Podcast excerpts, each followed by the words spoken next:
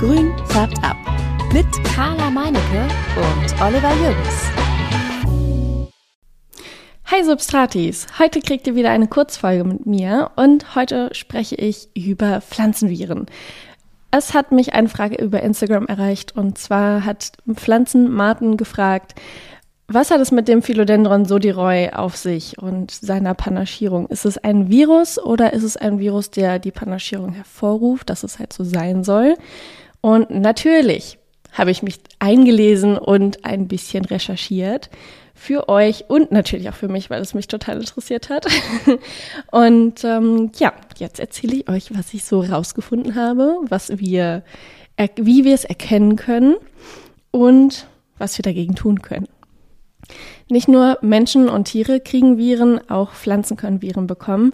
Vielleicht kennt ihr das ein oder andere Virus, zum Beispiel das geläufigste ist das Tabakmosaikvirus. Das hat man irgendwie irgendwo schon mal gehört, dass ähm, man da halt auch ein Virus in einer Pflanze hat. Es gibt circa 3600 beschriebene Viren und ähm, das ist ganz witzig. Ich habe ähm, bei meiner Arbeit ähm, vor einiger Zeit auch äh, mitbekommen, dass man sogar in Zigaretten, also schon dem fertigen getrockneten Tabak, immer noch den, äh, das Virus nachweisen kann. Auch in Chilisoßen und ähm, ja, in, in unterschiedlichen äh, Paprika- oder Tomatensoßen kann noch ein Virus nachgewiesen werden, was äh, auch zum Leben erweckt werden kann. ist total spannend und ähm, da macht man sich gar nicht so Gedanken, wenn man eine keine Ahnung, Zigarette raucht, die die ähm, die Ketchup-Soße auf die auf das Brötchen macht oder im alltäglichen Leben halt einfach da so ein bisschen ähm, die ganzen Produkte einfach nutzt und isst, ohne sich da wirklich Gedanken drüber gemacht zu haben, dass da ein Virus drin sein könnte. Wichtig ist halt hier auch zu ähm, wissen, dass nicht jedes Virus auch jede Pflanze befallen kann. Also es gibt halt Viren, die speziell auf Gurken und Tomaten gehen und dann gibt's wieder andere Viren, die speziell ähm, auf Auberginen oder Salat gehen. Und da hat jedes Virus sein, sein, seine, ja, seine Lieblingspflanze, so wie wir ein bisschen. Und so wie wir unsere ja, Lieblingspflanze haben, ähm, die hoffentlich nicht befallen wird, gibt es natürlich auch andere kleine Wesen, die ähm, Pflanzen total lecker finden, wie zum Beispiel Blattläuse, die eine, ähm, eine ja, Möglichkeit darstellen, das Virus von Pflanze A zu Pflanze B zu übertragen. Das ist nicht der einzige Übertragungsweg. Es gibt auch über Pilze und Käfer und also ganz, ganz unterschiedliche ähm, Tiergruppen und ähm, auch Würmer können Pilze, ach Quatsch, äh, Viren übertragen und der Mensch. Der Mensch überträgt das Virus, indem er ähm, meistens einfach nur so schön, wie man halt so mal beim Spazieren geht, so an der Hecke rumschlendert und anfasst und dann hat man schon das Virus aufgenommen. Das ähm, geht ganz schnell, weil ähm, so kleine Verletzungen am Blatt ähm, lösen halt aus, dass, das, ähm, dass der Pflanzensaft rauskommt. Den hast du dann an der Hand und dann gehst du ein paar Meter weiter wieder an den nächsten Busch. Also jetzt ganz ähm, trivial gesprochen und ähm, machst dasselbe. Und so überträgst du dann auch direkt das Virus von Pflanze A zu Pflanze B. Nicht nur wie die Blattlaus, ähm, kann halt auch das der Pilz, der macht das dann aber eher über ähm, das Erdreich. Und falls ihr euch jetzt irgendwie fragt, so oh Gott, oh Gott, jetzt habe ich Pflanzen und äh, Viren und das ist für mich schädlich. Es gibt keinen einzigen Fall und ähm, keine Möglichkeit bis jetzt, das kann sich ja immer alles noch ändern, dass Pflanzenviren für den Menschen und Tieren schädlich sind. Die Viren können in Blattläusen zum Beispiel nachgewiesen werden, aber halt auch nur, weil sie ja, den, die, die Blattläuse, dass das Virus aufnehmen und dann wieder ausscheiden oder ausspucken. Das Ausspucken passiert meistens beim Fressen. Das heißt, die Blattlaus sticht in das Blatt rein und dann wie bei einer Zecke ist ja auch diese Virusübertragung. Es ist halt bei der Blattlaus in die Blattzelle und nicht in ein Tier oder einen Menschen. Gehen wir doch dann gleich einfach mal direkt ins Szenario rein, wie das mit einer Blattlaus zum Beispiel funktioniert. Also die Blattlaus sticht und ähm, ja, saugt erstmal so ein bisschen am Pflanzensaft, ist so ganz schön hungrig und nimmt das Virus auf. Dann fliegt sie weiter und ähm, vermehrt sich vielleicht zwischendurch nochmal so ein bisschen und ähm, dann ist sie an der nächsten Pflanze, sticht dort wieder ein und dann fängt es an, dass das Virus in eine neue Pflanze gelangt. In dieser Pflanze, in dieser Blattzelle, in die die Laus eingestochen hat, wird dann das Virus vermehrt. Es verbreitet sich in der Blattzelle. Es gibt dort erstmal einen lokalen Kurzstreckentransport von Blattzelle zu Blattzelle, bis dann das sich so weit ausgebreitet hat, das Virus, dass es dann systemisch über das Langstreckentransportsystem die ganze Pflanze äh, befällt. Dann ist das Virus halt auch systemisch, also von Wurzel bis Stamm, Stiel und nach ganz oben hin komplett nachweisbar und ähm, ja, wird über die Leitbahn der Pflanze verteilt in der ganzen, in der, ja, über der ganzen, oh Gott, über die Leitbahn in der ganzen Pflanze verteilt. So. Es kann sein, dass ihr jetzt die Kirche im Hintergrund hört. Ähm, es ist morgens, äh, ungefähr kurz vor zehn. Und ähm, ja, ich habe leider keinen anderen Raum, wo ich aufnehmen kann, weil wir so eine Baustelle jetzt bei uns in der Wohnung haben, dass ich äh, im Wohnzimmer sitze und ja, das ist jetzt leider laut. es tut mir sehr leid. Ähm, ich mache einfach weiter und wir gehen jetzt mal Richtung Krankheitsbild, sprich, was sind die Symptome, wie kann ich das erkennen, woran ähm, kann ich ähm, ja identifizieren, dass es sich eventuell um ein Virus handelt. Und da gibt es eine ganze Menge, also wirklich echt viel, wo ihr sagen könnt, so, uh, das könnte was sein, das könnte was sein und ähm, ja, ich fange einfach mal an mit dem einfachsten und zwar ist das das Vergeben.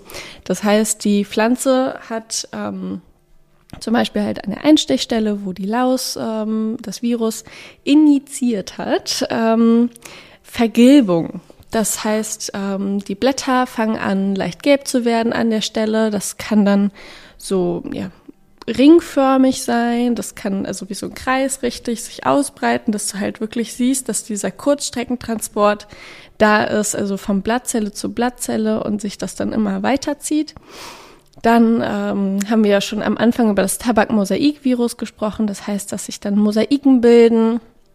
Und ähm, genau, das Ringmuster hatte ich gerade schon angesprochen. Dann gibt es Blattsterben, das ist dann schon ganz schön heftig. Also da hat sich das Virus ganz schön doll in, der, in dem Blatt auch verteilt. Das ist meist auch das Blatt, was als erstes befallen wurde von diesem Virus.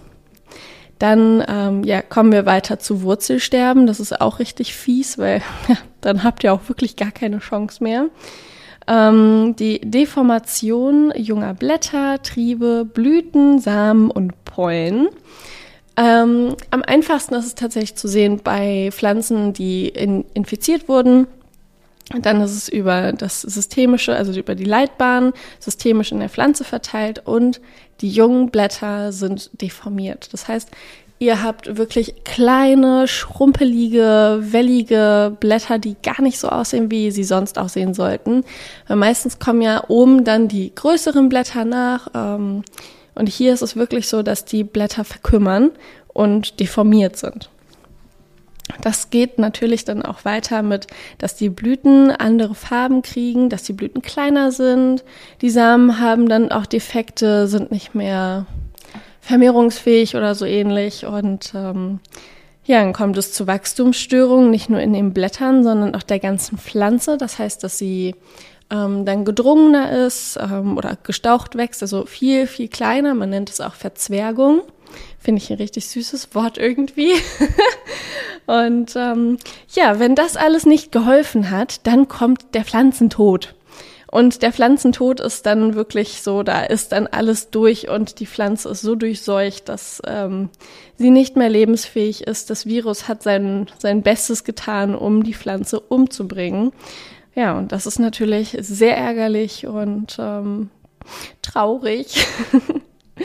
es gibt aber auch sehr viele Viren, die sind versteckt in Pflanzen. Das heißt, die leben dort und vermehren sich auch, aber sie schaden der Pflanze nicht. Also es ist so ein bisschen, also ich würde jetzt nicht Symbiose sagen, weil was hat die Pflanze von dem Virus? Ähm, aber die, die Viren sind dann halt im Hintergrund und ähm, machen keinen Schaden. Sie, sie lösen keine, keine ähm, Defekte aus. Außer wenn sich natürlich das Virus verändert. Das haben wir auch mit Corona gehabt, dass wir immer wieder neue Varianten hatten. Und da kann es auch sein, dass das Virus dann halt in eine neue Pflanze kommt, wo es noch nicht drin war und sich dann der Umgebung anpasst und auf einmal dann schädlich ist. Das kann alles passieren. Es ist immer sehr ähm, ja, variabel und da sind viele Komponenten, die auf das Virus einwirken. Haben wir auch ja dann so einen, wie nennt man das nochmal? Hm. Ja, diesen Umgebungsdruck, diesen, diesen, oh meine Güte. Wie heißt das denn nochmal? Selektionsdruck. Jetzt, da ist es. Wir haben den Selektionsdruck. Und ähm, ja, durch diesen Selektionsdruck wird dann diese Pflanze, äh, dieses Virus dann verändert und kann infektiös oder infektiöser werden. Wie finde ich denn jetzt eigentlich heraus, so, so richtig? Also, welches Virus das ist, ob es das Virus ist und ja, kann ich das auch zu Hause machen? Wir ähm, ja, können es zu Hause machen. Es gibt Tests dafür, die ähm, decken natürlich nicht das ganze Spektrum ab und sind dann auch eher so, also es könnte Virus A, B, C oder D sein, aber welches genau ist jetzt auch nicht so sicher. Ähm, das kann ich euch gerne nochmal irgendwo verlinken. Ähm, vielleicht können wir es sogar in die Show Notes verlinken. Und ähm, sonst gibt es das bei Instagram. Äh, ja, genau. Und ähm, da, da kriegt man dann halt so ein kleines Kit da schneidet man dann ein Stückchen Blatt ab und dann kommt da Flüssigkeit rein. Also ein Kit ist ein ähm, ja, fertiges Experiment, wo du nur noch deine Probe hinzugeben musst und dann kannst du ähm, diese, die, die Schritte, die in diesem Experiment gemacht werden müssen, ähm, nacheinander abarbeiten und dann bekommst du das Ergebnis. Und ähm, um das Ergebnis zu bekommen, musst du halt dann ein bisschen von deiner Pflanze abschneiden, was auch ähm, offensichtlich befallen ist. Und das kommt dann in so einen Beutel mit der Flüssigkeit, wie schon gesagt, und dann zerkleinert man das so ein bisschen und dann kommt an der Seite so ein Teststreifen rein. Und dieser Teststreifen, der muss dann paar Minuten drin stecken bleiben und dann kann man auf diesen Teststreifen sehen, okay, der Kontrollstreifen kommt, das ist wie beim Corona-Test. und dann, genau, nach dem Kontroll, also vor dem Kontrollstreifen kommt dann halt auch noch der Teststreifen. Das heißt, ob das Virus, ob die Virusfamilie dort enthalten ist oder nicht. Das ist halt wirklich nur so ein, ist Virus drin von der und der Familie oder nicht? Aber nicht genau welche Familie. Das ist ein bisschen schade, aber das ist auch zu kompliziert für, äh, für zu Hause. Im äh, Labor ist es sehr ähnlich. Da wird halt auch die Pflanze genommen, Pflanzensaft gemacht und ähm, dann wird es allerdings auf eine andere Pflanze erstmal übertragen und geguckt, ähm, ja, haben wir ein Virus, der sich auch vermehren kann. Und ähm, wenn das so ist, dann wird von der Pflanze halt nochmal Material abgeschnitten und das wird dann weggeschickt und mit ähm, ja so, so bestimmten äh, DNA-Fragmenten, also ja DNA-Fragmenten halt in einem Labor untersucht und dort kann man dann richtig die Sequenz sehen und das lädt man dann in ein System hoch, das öffentlich zugänglich ist bei Google und dort kann dann ja identifiziert werden, welches Virus das ist. Das ist ganz cool. Geht leider nicht zu Hause. Gehen wir jetzt einfach davon aus, dass du den Test zu Hause gemacht hast und ähm, ja, deine Pflanze ist positiv getestet. Das ist natürlich super ärgerlich und nervig. Und jetzt stellst du dir auch die Frage, was kann ich denn jetzt überhaupt machen? Ja, um ehrlich zu sein, nichts. Also wenn die Pflanze das Virus hat, dann ist es auch überall. Also da ist leider schon der Zug abgefahren. Denn meist ist es halt in dem gesamten Pflanzensaft enthalten. Das heißt, du kannst da abschneiden, was du willst. Wenn da irgendwie was flüssig ist, dann ist da auch teilweise, also meist überall Virus drin.